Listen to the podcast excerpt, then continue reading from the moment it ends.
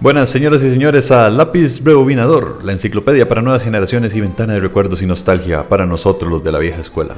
Soy Andrés Blanco Morales y me acompaña Andrei el Dog Calderón Enríquez. ¿Cómo está, don Andrei? Hola, Martí.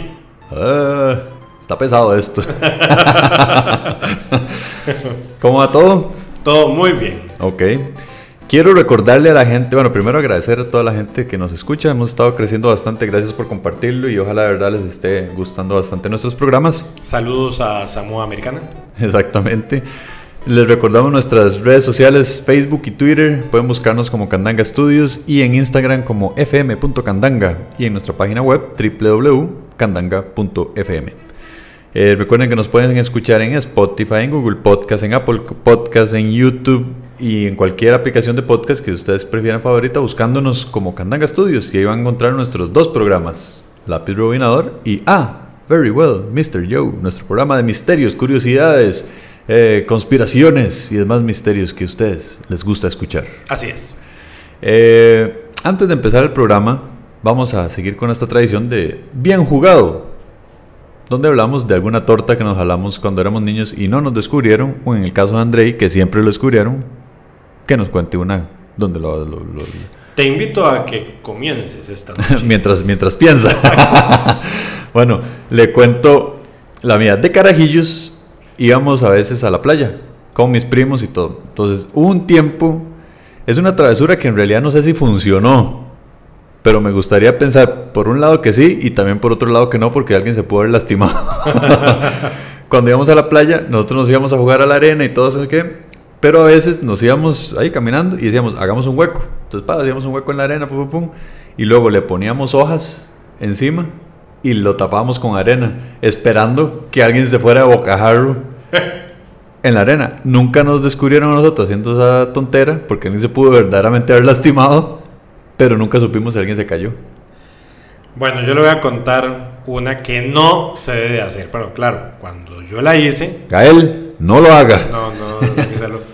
Cuando yo la hice, para nada tenía yo conciencia de, de lo malo que estaba haciendo. Ajá, ajá.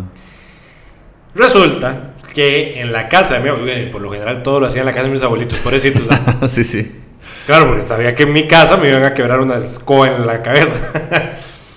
Resulta ser que en la casa de mi abuelito todavía había teléfono de disco. Ajá. ¿Cómo sonaba? Exacto, Ahora, si estripaba el uno era... exacto.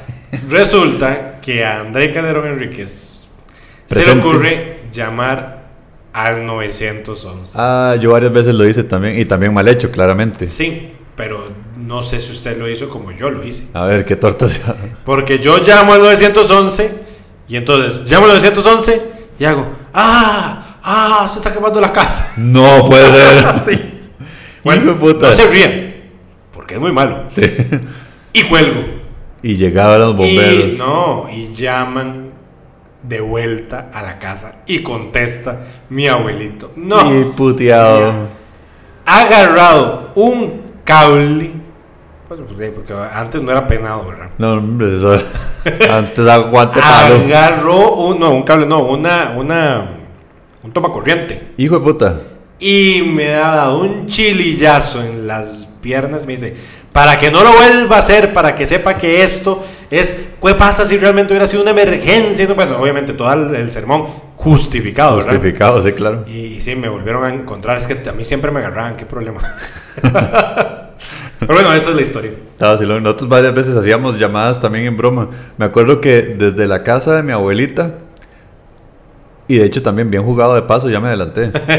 Nunca nos descubrieron, pero a veces llamamos así aleatoriamente un número, pa, pa, pa, y contestaba alguien y empezamos a decirle, señora, se ganó un premio, no sé qué, tiene que venir aquí a recogerlo. Y obviamente jamás nos iban a creer porque teníamos voz de carajillos Obvio. y muertos de ruido. Estupidez. Pero sí, sí, las llamadas de broma eran muy frecuentes de niño. Ahora, el 911, diciendo que era un incendio, solo cual- un psicópata lo hace. Sí, sí, yo creo que voy a eh, objeto de otro programa. Sí, sí. bueno, hoy, antes de dar el tema exacto, que ya por sí ah, lo pudieron haber deducido, yo le voy a hacer una pregunta o me voy a autohacer. Si usted estuviera, o si a usted le dijeran, O sea, me va a hacer, se va a hacer. Sí, es Si que- a mí me dicen, usted, le- usted no. no. se está entendiendo. Está bien.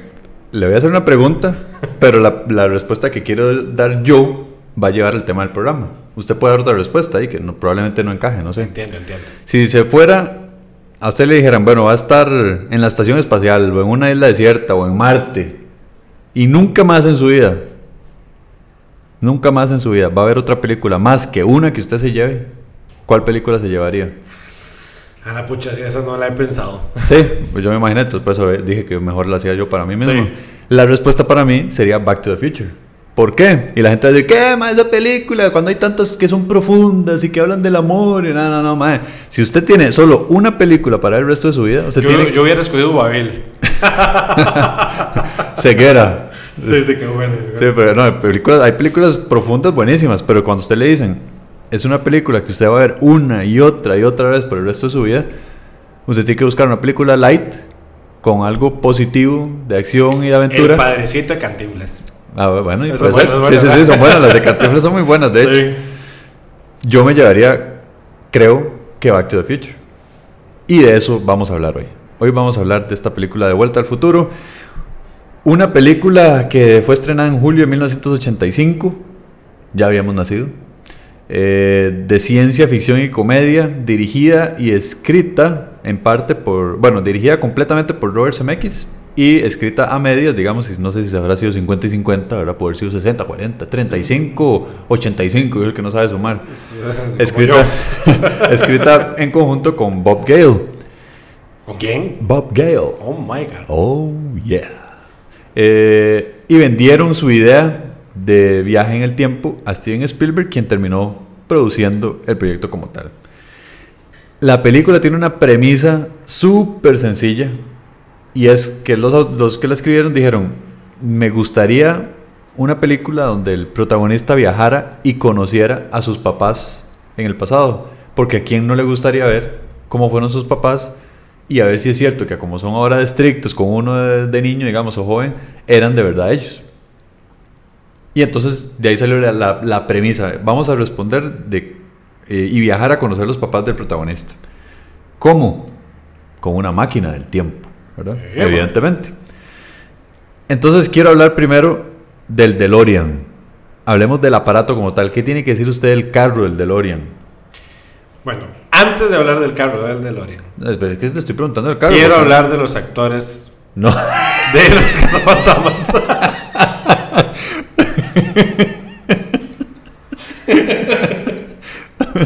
Para los que para los que no han escuchado el programa anterior, vayan y lo escuchan, el de los cazafantasmas. Es. Bien, Sí, hablemos de la máquina del tiempo. ¿no? no, lo que quiero decir es, vean, Andrés, a como en otros programas él ha dicho que a mí me gustaban muchísimo los dinosaurios. Andrés tiene gustos sumamente, pero sumamente así definidos. Back to the Future, Sí, Red Hot Chili Peppers, Correcto. los Beatles, sí. eh, entre otros. Ah, bueno. Yo creo que me vas a pegar una enumeración ahí. la No, que- no, no. Está Pero bueno, él- y realmente, realmente le gusta la película, bueno, la cadena de películas. Sí, sí, sí. Sí.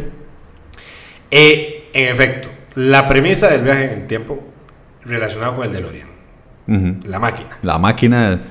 Bueno, primero, el que sea un auto Exacto. súper futurista. Futurista para la época. Exactamente. Bueno, incluso, incluso usted un DeLorean hoy en día y usted dice, este carro no pertenece a ninguna época. en exactamente, realidad". exactamente.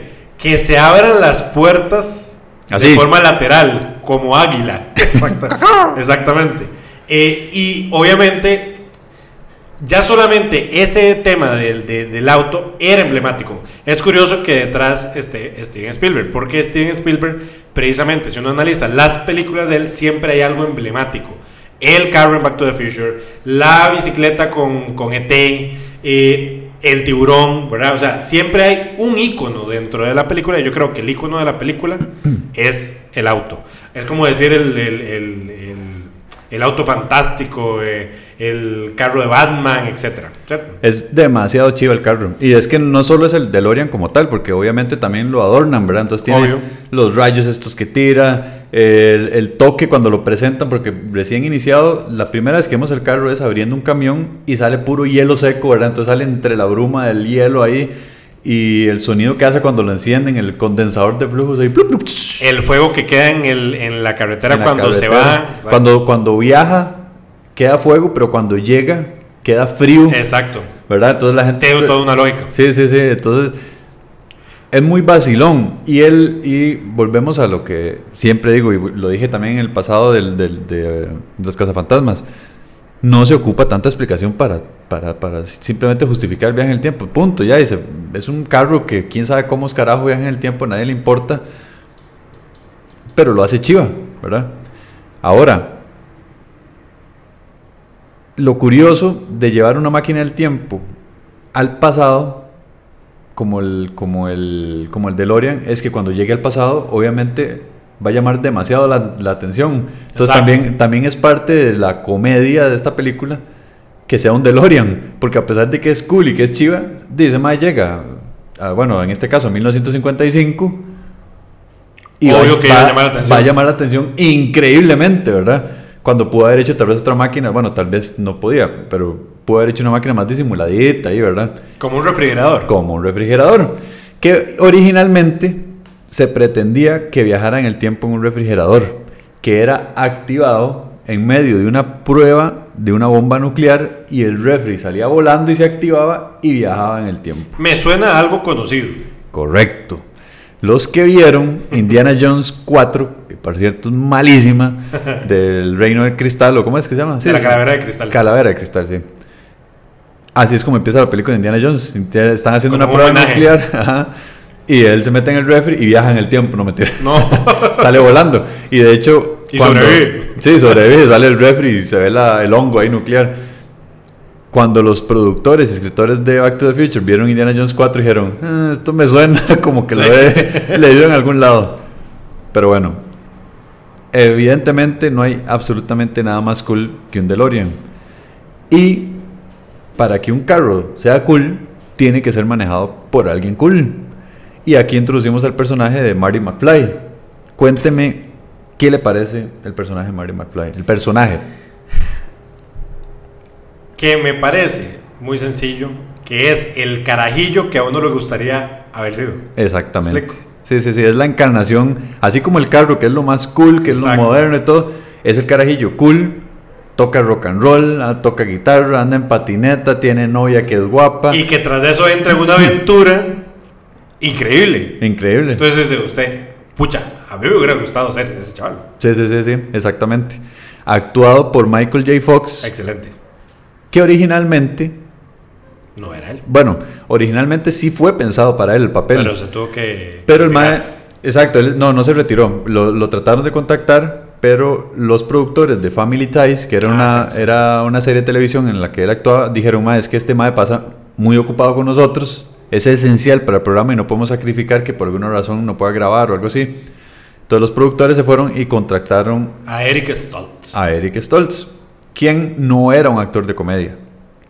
Y era más dramático. Entonces, Sí. cuando empezaron a grabar la película, de hecho, grabaron durante cinco semanas. Era y muy hay, serio. hay tomas y todo. Ahí hay Sí, pruebas. sí, sí, sí. Grabaron durante cinco semanas y no les gustó. Porque decían, es que los punchlines de la comedia que queremos que haga, no los hace. Entonces, el maestro se fue a, a, a hablar con Steven Spielberg. Y Steven Spielberg dice: Está bien, sí, mae, tiene razón, no se ve muy bien este mae, ¿qué hacemos? De pues vamos a tratar de convencer a Michael J. Fox. Esta vez ya le llevaron el guion porque originalmente ni siquiera tenían el guion todavía. Dice el mae que lo leyó e inmediatamente dijo, sí, mae, este guion está buenísimo, quiero participar y lo contrataron. Y efectivamente, no sé si existe otro actor que pueda haber hecho como lo hace eh, Michael J. Fox. Bueno, de hecho pensaron incluso en Martin. En, ¿Cómo se llama? No sé. Martin Luther King, muy bruto. Claro, porque era un viaje en el tiempo. en Charles Shield, ¿no comes? No sé. Eh, yo quiero hablar de los actores de cada. Bueno, el punto es que, que, que está. que la, la presencia de Michael J. Fox cambió totalmente la película. Para bien. El- la actuación de él, que es. es muy peculiar porque es. físicamente es pequeñito. Pero igual es mm, como matón, ¿verdad? En la película. Entonces, cuando se enfrenta con, con el personaje, que es el antagonista, viniendo a ser Beef, es curioso verlo que él no le tiene miedo a nada, ¿verdad? Correcto. Eh, y después en otras películas se presenta su debilidad, que es que lo llamen gallina. De hecho, traigo un dato curioso en relación a quién pudo haber sido realmente eh, Marty McFly. ¿Quién? Pues resulta ser de que Daniel Laruso, de Karate No. Kid, fue uno de los que audicionó. Bueno, no Daniel Laruso porque ese es Sí, el, sí. el personaje. Eh, Johnny Depp, Ah, Johnny Depp. Ese sí, John Cusack. Ah, John Cusack. y Charlie Sheen, Ah, interesante. que eran estrellas juveniles en esa época. Sí. Igual sigo pensando que Michael J. Fox Sí, no, no, de- irreemplazable. Ahora, hay algo muy peculiar en esta película y es la amistad entre Marty McFly y el doctor Emmett Brown, que nunca se explica. Y vuelvo a decir, no es necesario explicarlo, pero ya si usted se pone a analizarlo, usted dice, ¿qué carajos está haciendo un científico ya viejo siendo amigo de un adolescente? Sí, exacto. no eran familiares, o al menos no, no dicen nada al respecto, no eran familiares, ¿qué pensaban los papás de, de- De de esa amistad, extraña, sí. verdad? Incluso uno podría pensar es que tal vez era una amistad secreta, pero no es así, porque cuando empieza la película, el director del colegio le dice, ah, usted sigue eh, andando con su amigo loco, el Doc Brown, no sé qué. O sea, la gente sabe que son amigos. ¿Por Correcto. qué? ¿Qué, qué clic hay entre los dos para que sean amigos? Nunca se explica. Ni tampoco hace falta. Y tampoco hace falta. Correcto. Pero es muy curioso porque no tienen absolutamente nada en común. Hay Principal, una, hay una historia alternativa. ¿La conoce? ahí sí, implica el viaje en el tiempo. Porque hay, bueno, hay, hay juegos que sacaron eh, episódicos y son de esos point and click adventures que, que sacaron de Back to the Future. Y me parece que hay una en que Marty viaja al pasado, conoce al Doc Brown y como que ahí dice, bueno, entonces en el futuro tenemos que hacernos amigos y, y la, la amistad es como forzada en una paradoja del tiempo. Sí, en efecto. Pero también, aparentemente, en una idea original, que de hecho al final no, no, no salió, Marty participaba de un negocio conjunto con el doctor, que no era doctor, era profesor. Mm. Y era en un alquiler pirata de De videos. películas, sí. Exactamente. Pero nunca se terminó de dar y aparentemente consideraron que no era tan correcto colocarlo así. Sí, sí. Pero eso sí no es canónico. No, no es canónico, exacto. sí, fue una historia ahí en inicio. Ahora, volviendo a la parte de esa relación, es curioso también porque cuando inicia la película, lo primero que vemos es a Marty en la casa del Doc. También, ¿qué carajo estaba haciendo en la casa de- del doctor? Bueno, yo creo que le había pedido el favor de, de ponerle alimento a Einstein, que era el perro de... Que también no iba a ser perro, iba a ser un chimpancé. Ajá, correcto, Pero dijeron, y el director dijo, no, es que los chimpancés realmente no funcionan para películas y decidieron el perro. Ajá. Y entonces se ve dónde llega él a, a tocar guitarra con un amplificador gigante que tiene el Doc ahí, que cuando lo toca explota, ¿verdad? Y todo. Es una, es una escena bastante curiosa. Pero uno se pregunta, ¿qué carajos está haciendo ahí, verdad? El nivel de amistad. Pero Correcto. bueno, Doc fue protagonizado por Christopher Lloyd. Excelente. Súper personaje. Al día de hoy, ¿Sabe usted quién estaba pensado originalmente? eh, John Lithgow. Correcto. Que De- también creo que también hubiera sido vacilón. Hubiera sido vacilón, pero muy diferente. Sí, muy, muy, muy diferente, diferente, la correcto, persona. correcto, correcto. Sí. John Lithgow es el de Third Rock from the Sun. Exacto. O el que hace la voz en Shrek del, del Rey. Exacto, que también es muy buen actor. Sí, es muy buen actor. Ese sí es más. eh, bueno, es inglés, ¿verdad? inglés, es correcto. Entonces es más teatral él. Habría que ver cómo hubiera quedado. Yo siento que sí hubiera sido gracioso, Sí. pero muy diferente. Pero Christopher Lloyd tiene una particularidad, que los papeles que hace, todos son icónicos, o sea, es que Sí, crea sí. personajes. Entonces, bueno, que para el que no lo sabe, es el que hace el tío Lucas en Los Locos Adams original, eh, fue el que participó en la serie de Taxi, Ajá, también. de hecho, previa a que saliera la película de Back to the Future, entonces ya era un personaje reconocido. Y es, o sea, es un detallazo en la película. Es demasiado bueno la, la forma en que habla, que es escandalosa, es excéntrico, la forma en que pela los ojos, ¿verdad? Porque siempre tiene ojos de loco. Al propio él se peinó basado en el peinado de Einstein, Ah, qué no bueno. del perro, del científico. Oh, Eh, la forma en que se mueve, como camina, ¿verdad? Es perfecto. Otra cosa que nunca se explica y que vuelvo a decir, no es necesario. ¿De qué vive el doc? Sí. ¿Cómo tiene la plata para, para, para eh, costear esos experimentos? cómo la consiguió, de, de qué forma conoció a estos terroristas libios que le vendieron el plutonio. Sí, sí, bueno, sí, no, le- no se lo vendieron, él se los robó a los... Los terroristas los robaron y él se los robó a los terroristas para poder usar el plutonio en el, en el carro. Un montón de explicaciones y huecos en la historia que son...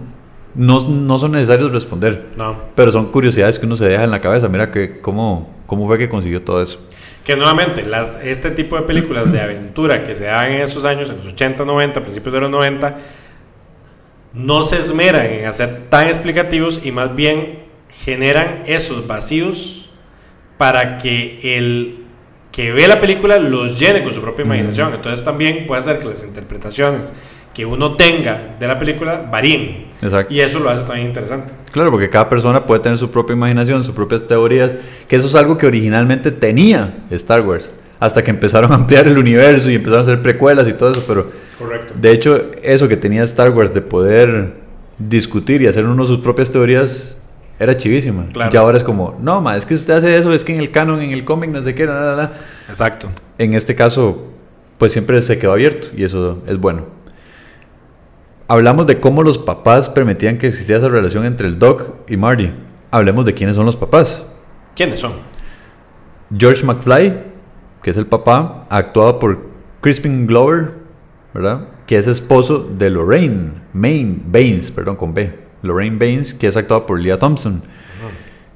Que también me parece que son muy buenas actuaciones y acorde a lo que se ocupa para la película, porque casualmente son prácticamente cuatro personajes.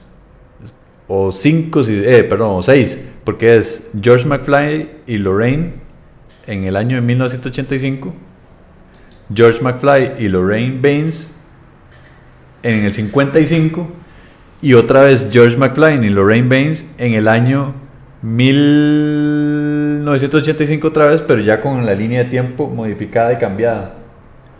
Eh, y son extremadamente diferentes entre ellos. En, el mil- en los- la primera versión de los papás son sumamente tímidos. La mamá es eh, sobreprotectora de los, de los hijos porque tienen dos o tres hijos, pero creo que no vale mucho mencionarlos. Sí, Simplemente no, son, no, son- son hermanos de, de Marty que, que existen. Eh, la mamá odia a la novia de Marty, ¿verdad? El punto es que se ve deprimida de la vida, el papá se ve todo loser. Y ahí sienta la premisa de que di, vamos a ver cómo eran cuando eran jóvenes, cuando viajan en el tiempo. De hecho, es curioso el reto actoral que ellos mismos tienen por la edad real. Porque, por ejemplo, eh, Michael J. Fox tenía 24 años cuando hace la actuación, pero tiene que interpretar a un chavalillo de 17. en teoría. Ajá, correcto. Y la mamá, más bien es al contrario, o sea, tenía 24 años realmente para hacer la actuación y más bien tiene que ser más vieja. Ajá. Entonces es, es bastante curioso. Y de hecho el papá, este Crispin Glover, eh, realmente era más joven, Que Michael, Que J. Fox. Michael J. Fox. Exacto, exacto, Ajá. exacto, exacto. pero súper curioso. Y incluso en la introducción de la película vemos también al famoso Biff Tannen, Ajá. que es el antagonista de la bully. película, el bully, exactamente, actuado por Thomas F. Wilson. ¿Quién? Thomas F. Wilson. Ah, ok. Es el antagonista y el bravucón de la escuela que siempre le hace bullying a George McFly. Ahora, lo presentamos como el antagonista, pero yo me planteo la pregunta. ¿Es verdaderamente él el antagonista de la película? Es un bully, sí, es una persona que, que jode y todo, pero yo pienso que el verdadero antagonista de la película es el mismo Marty. Porque el antagonista es quien le hace la vida imposible para cumplir su misión. Y la misión de Marty siempre ha sido volver al futuro. Correcto. Y quien hace todo para que no pueda volver al futuro es él mismo. Ligándose a la mamá sin querer, pero es él eh, cambiando la historia cuando... sí, todo el tema de las paradojas del viaje Exacto. del tiempo. Es él mismo al final. Biff, en realidad lo que estaba haciendo era lo que siempre hizo en toda su vida. Sí. Hacer bully, tratarse de ligar a la de mamá. hecho, realmente no es un antagonista. O sea, yo, yo no es de que, vamos a ver, como en una historia normal de la camina el camino del héroe que tiene que defender de un enemigo. Correcto. En este caso, no realmente no es un enemigo. No, Es una molestia que está ahí nada más. es una molestia. El verdadero enemigo es el tiempo y las paradojas. En esta película. Porque en la segunda de, de Back to the Future, ahí Biff sí tiene un protagonismo de antagonista. Pero Correcto. bueno, el punto es que existe este bully en, en esta historia que es el que trata de impedir o trata de siempre ligarse a la mamá. Y lo vacilón es que cuando viaja en el tiempo, eh, como, el- como Mari empieza a ligarse a la mamá sin querer, empieza a desaparecer los hermanos y evidentemente está en peligro su propia existencia, ¿correcto? Entonces, el objetivo final no es solamente volver en el tiempo, es salvarse él mismo, salvar su familia y regresar en el tiempo con tecnología que no existía en ese momento. Sí. Y darle las ideas al Doc, que en ese momento apenas estaba eh, naciendo con la, con la idea del condensador de flujos. ¿Correcto? Correcto. Hablemos de qué diferencias se encontraron entre el pasado y el futuro una vez que Mari viaja. Del futuro real. Del, no, del futuro de la película. O sea, el del- en la película el futuro viene siendo el 85, ¿verdad? El 1985, o el presente. Y él viaja al 55. Entonces, por ejemplo, cuando él viaja, había en el 85 un futuro candidato que era de raza negra, y cuando llega al pasado, él apenas es un barrendero. Y en algún momento Mari le deja decir, mira, usted va a ser el futuro alcalde, y como que le siembra la semilla de darle eh, que se lance de alcalde en un futuro cercano. Entonces uno podría decir, es una paradoja también, porque entonces... Sí será- existir un- un- una modificación Ajá. real. Que, no, que al final no se pudo subsanar. Ajá. Otra diferencia, y que viene siendo prácticamente otro protagonista de la historia, es la torre del reloj. Correcto. Que al puro inicio de la película se ve que la torre no funciona.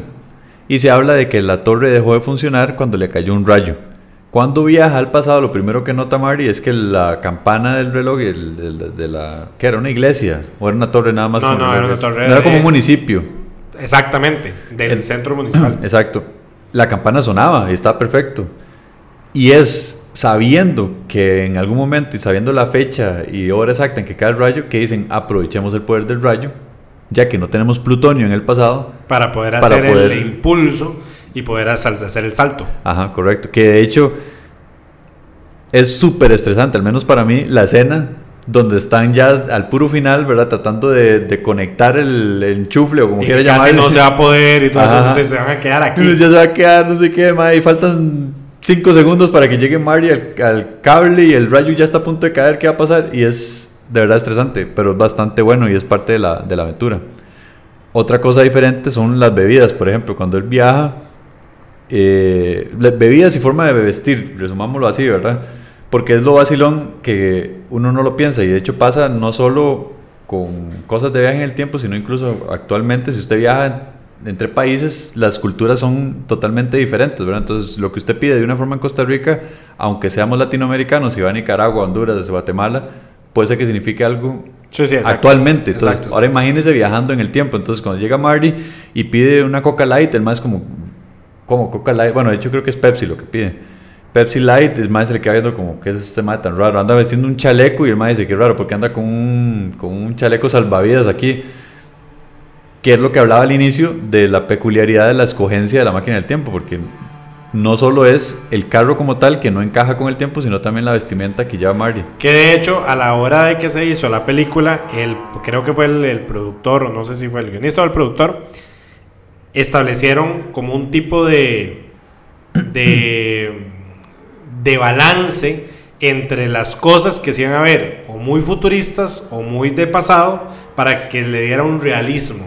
En otras palabras, no eh, hay un balance entre lo que realmente se logra identificar que está fuera de su tiempo para darle ese realismo. correcto.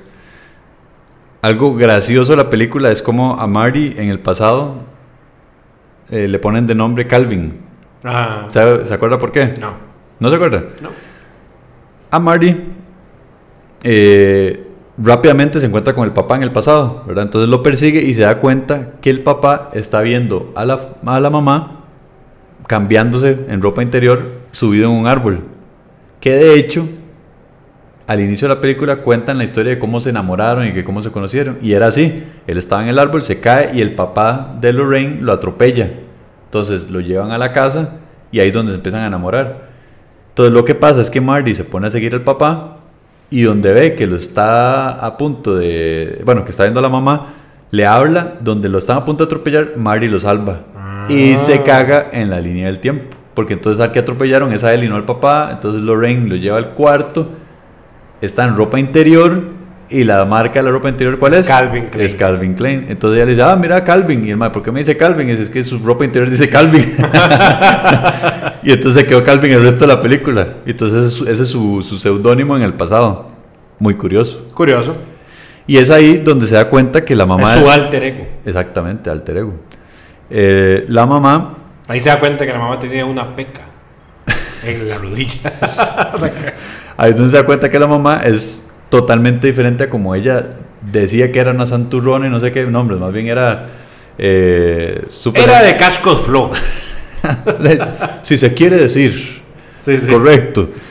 Y, y no, era toda loca y más bien era toda libre, tomaba en las fiestas. Era toda cool. Ajá, era, era chica cool.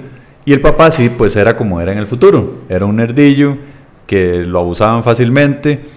eh, se da cuenta que tenía una habilidad que no sabía que la tenía en el futuro, que era ser escritor, Ajá. era de ciencia ficción.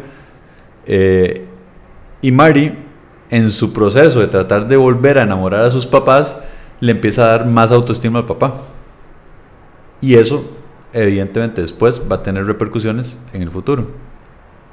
Otra cosa que se da cuenta Mari que va cambiando con el tiempo es que los hermanos empiezan a desaparecer. Y es donde se empieza a dar cuenta de la urgencia de hacer que sus padres se vuelvan a enamorar. Bueno, no se vuelvan, no, que se enamoren, porque no se habían O sea, enamorado. ahí él está entendiendo los efectos de las paradojas. Exacto. Y dice, como ahora está enamorada de mí, ya no se van a casar. La estoy cajeteando. Exacto. Se van a desaparecer mis hermanos y evidentemente yo.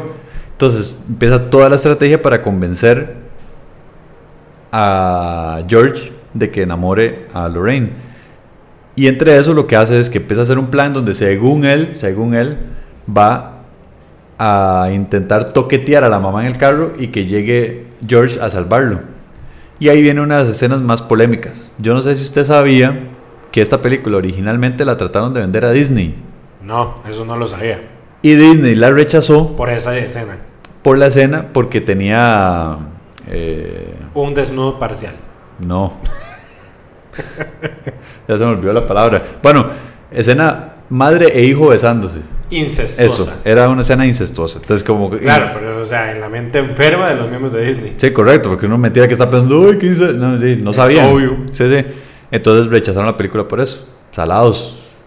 Porque ahí estaría Disney con otro, otro más para su monopolio. Exacto. Pero esa escena sí fue rechazada por eso. Y al final la película, donde se salva es que evidentemente cuando supuestamente iban a empezar a toquetearse y todo, llega Biff, el bully, saca a Mari del carro y ahora sí, la toqueteada de la mamá es en serio. Y cuando llega George a tratar de salvarla, que supuestamente iba a ser actuado entre ellos, se da cuenta que es en realidad. Y pasa lo que nunca había pasado antes, que era que eh, George se defiende ante Biff y empieza a agarrar autoestima. Correcto. Y eso le va a repercutir luego para cuando vuelvan al presente, que es el futuro, Ajá. ¿verdad? exactamente, a convertirse realmente como es el papá de él. Ajá, que es ya escritor, ya es cool, la mamá ya en vez de verse toda deprimida y alcohólica que era al inicio, ya es toda vivoncha, ¿verdad? Exacto, Como era joven, pero ya más, más vieja. Otra cosa cool que presentan es que como Marty anda en patineta, una de las escenas más icónicas, que incluso la repiten en Back to the Future 2, pero en el futuro, es cuando toma la patineta prestada del niño para huir de Biff que lo viene persiguiendo. Y todo el mundo, wow, qué cool, ¿verdad? El man en patineta. ahí". Que eso se recrea o se hace un homenaje, ¿en dónde? No sé. En la introducción de los Simpsons con Bar. Ah, sí, bueno, sí, correcto. Es, digamos, como un intertexto. Oh, Ah. caray. y sí, ¿qué más quiere aportar sobre la película? Muy interesante el hecho de que cuando llega eh, Marty a tocar con la guitarra, Ajá. utiliza los acordes de una canción de Chuck Berry. Ajá. Que para ese año en específico, donde en teoría está él en el pasado, Chuck Berry todavía no ha sacado su famosa canción icónica. Y entonces es muy cómico porque aparentemente uno de los fulanos de la banda, Es que el otro primo. negrillo, es el primo, y llama Chuck, ¿Te acuerdas de la, de la música que estabas buscando? Escucha esto. Ah, entonces otra Y- paradoja. Entonces otra paradoja porque fue más bien la música que Marty conocía en el futuro De él, de Chuck Berry. es la misma que él mismo incitó. O sea, es extraño. Sí, sí. Pero es bastante curioso. Y de hecho es otra escena cool, ¿verdad? Porque él empieza a tocar la canción y, es, y la gente es súper motivada y tocando rock and roll. Y después empieza a hacer... eh, de hecho, Michael J. Fox lo que hizo fue estudiar todos los movimientos de, de rockeros famosos de la época y los combinó en una sola escena. Al punto de cuando termina de tocar la canción, todo el mundo se le cae viendo como diciendo, qué bicho más raro. Pero es una de las escenas también clásicas cuando toca Johnny B. Good. Es correcto, es correcto. Y bueno, también podemos hablar del nombre del centro comercial. Ajá. Porque al inicio de la película, el Doc Brown prueba por primera vez el DeLorean en el estacionamiento del centro comercial que se llama Twin Pines Mall. Como decir dos pinos. El centro comercial de los dos pinos, exactamente. Luego Marty va al pasado y accidentalmente derriba ¿qué? Un pino. Un pino. Entonces, luego, entonces, en el futuro, ¿cómo se llama? Un Long- pino. No, un pino no. Long Pine Mall, o sea, el centro comercial del pino solitario. Solitario. Curioso, ¿verdad? Sí, sí, sí. Para ver qué más. Ah, bueno, otra cosa que cambió cuando él vuelve al futuro, no solo los papás, los hermanos también ahora son súper ejecutivos y exitosos, sino que también una de las cosas que él quería hacer con su novia antes de irse era ir al lago, no sé qué, en un carro, no sé cuánto, y cuando llega al futuro, ah, bueno, en el pasado lo chocaron el carro. Cuando llega al futuro, ya no tiene el carrillo gajo que tenía, sino que tiene un pick-up último modelo Ah. ahí, no sé qué, súper exitoso. Y otra cosa que cambió es que Biff ya no es el bully. Más bien ahora George le hace bullying a Se Biff. reformó, ajá. Sí, se reformó y cambió totalmente. Hay un tema que eh, había un eh, final alternativo. Porque en teoría se había escrito o se había a proponer Universal de que para volver al futuro, en vez de haber utilizado lo del rayo, se utilizara una explosión atómica donde ellos tenían que ir a Nevada. Ajá, eso era lo del refri. Sí, no, pero incluso sin el refri. Ah, de verdad. Sí. Entonces, ¿qué pasa? Que después de eso se le propone a Universal y Universal dice que sería muy oneroso para el presupuesto de la película el poder hacerlo y lo rechazan. Interesante. Correcto. Eh, otra cosa súper, súper chiva de la película es el puro, puro final. ¿Cómo termina la película? It's the end. No, de hecho no termina así. ¿Cómo Termina to be continued. ¿Cómo termina? ¿Cómo termina? Termina cuando ya se está, está ahí en una pura apretazón con la novia para irse al lago, no sé qué, y suena el bombazo donde llega el DeLorean otra vez y llega el Doc vestido todo raro del futuro y le dice, Marty, tenemos que irnos. ¿A dónde? De vuelta al futuro. Y agarran a la novia, se montan el carro y sale volando el carro. ¡Eh, ma! Demasiado chiva. Muy al estilo de Matrix. Y Neo al final volando también. Eso es otro intertexto. Al, el texto al revés, tal vez. No, sí, exactamente. Que de hecho es muy curioso. Bueno, la película en teoría no iba a tener secuela. Pero después, con lo que logró ganar la película, porque fue millonaria, toman la decisión de hacer la secuela. Y bueno, ya después en otro programa hablaremos tal vez de la secuela, donde el DeLorean tiene como un reloaded, ¿verdad? Y se convierte luego en un tren. Ajá. Pero es muy interesante. Sí, sí. Y otro dato curioso es que la película originalmente habían sugerido de título Spaceman from Pluto, Ajá, el hombre del correcto. espacio de Plutón, Exacto. dando énfasis a que cuando él en un momento hay una escena donde habla con el papá para convencerlo de conquistar a Lorraine, como él creía en extraterrestres y todo, se viste como extraterrestre con, Exacto. con el traje de antirradioactivo. Y el cómic era como un extraterrestre, entonces dijeron, pongámosle el hombre del espacio de Plutón a la película. Por dicha no se llama así. No, de hecho, cuenta la leyenda de que eh, presentan el, el nombre este de la propuesta a Steven Spielberg y Steven Spielberg lo que dice, se vuelve y dice, ah, está excelente el chiste. Le digo al fulano que propuso. Y el, entonces el fulano digo, ok, no me Mejor no vuelvo a proponer ni más.